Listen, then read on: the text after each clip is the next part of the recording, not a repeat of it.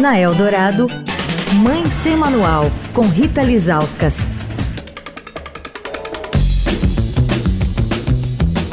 Oi, gente, Mãe Sem Manual começando a semana. Vamos falar de alimentação.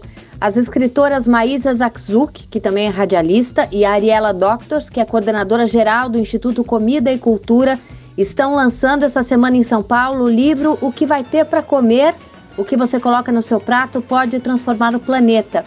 Vai ser na Livraria Miúda, amanhã, no bairro da Pompeia, a partir das seis da tarde.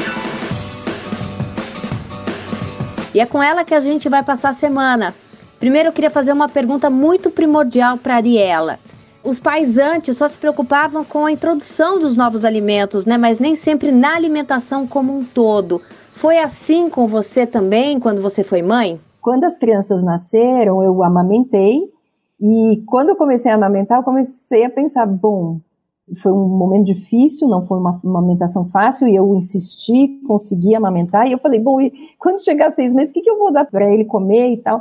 E comecei a pesquisar sobre a questão da alimentação saudável, né, o que, que se dava para uma criança comer e tal. E aí eu comecei a me aprofundar muito nesse assunto e a perceber como o alimento ele estava, ele está, né, conectado com muitas instâncias, né, são o alimento tem muitas camadas, né? Se você for pensar bem. Então, o que você escolhe para colocar no seu prato ou para dar para o seu filho está ligado não só à própria saúde individual dele e nossa, mas com todo o entorno e com todo o planeta.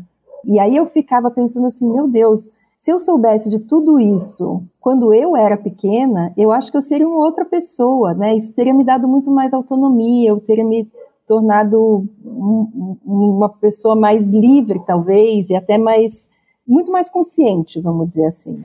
Como é que você acha que tem que ser essa trajetória para que a criança cresça e se transforme em um adulto que coma bem de forma saudável? Olha, eu acho que o mais importante é os pais é, perceberem como as crianças são, elas são esponjinhas, né? Elas repetem tudo que a gente faz.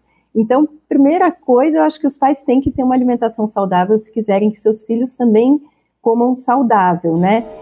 Quer falar com a coluna? Escreve para mãe sem manual, arroba estadão.com. Rita Lisauskas para a Rádio Eldorado, a rádio dos melhores ouvintes. Você ouviu Mãe Sem Manual, com Rita Lisauskas.